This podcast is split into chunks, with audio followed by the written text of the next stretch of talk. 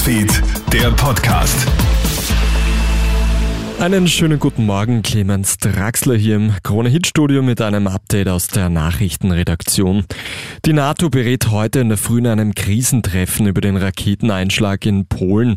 Laut US-Präsident Joe Biden gibt es Hinweise auf eine ukrainische Flugabwehrrakete. Zwei Menschen sind bei der Explosion nahe der ukrainischen Grenze ja getötet worden. Frankreich warnt unterdessen vor voreiligen Schlüssen. Die Frage, wer das Geschoss abgefeuert hat, müsse mit mit größter Vorsicht erörtert werden, denn viele Länder würden über die gleiche Art von Waffen verfügen.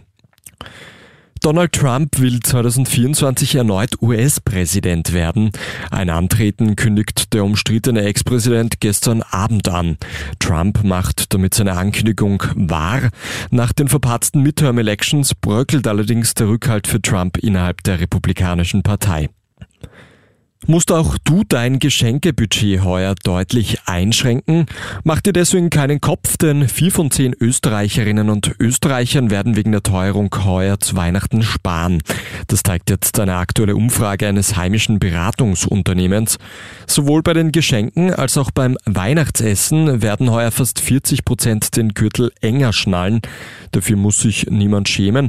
Ganz im Gegenteil, man liegt damit sogar im Trend, sagt Freizeit- und Verhaltensforscher Forscher Peter Zellmann. Die Entwicklung war ja zum Ärgernis vieler geworden. Diese Geschenke, Hysterie und im September schon beginnen, Weihnachtsgeschenke einzukaufen. Also das trifft eigentlich den Trend, dass das Sparen mit einer Entwicklung, die eigentlich ohne dies von vielen gewünscht wird, zusammenfallen.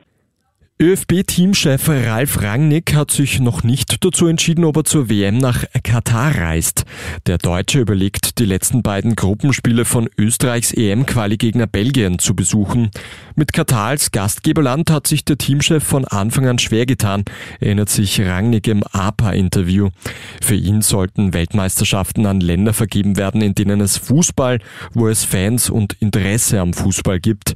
Außerdem solle sich die Situation nach einer WM im Land verbessern.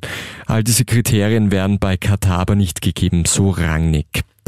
Vielen Dank fürs Einschalten. Das war auch schon das kleine kurze Update heute in der Früh. Ein weiteres, das gibt's dann wieder wie gewohnt am Nachmittag. Einen schönen Tag noch. Krone Hits, Newsfeed, der Podcast.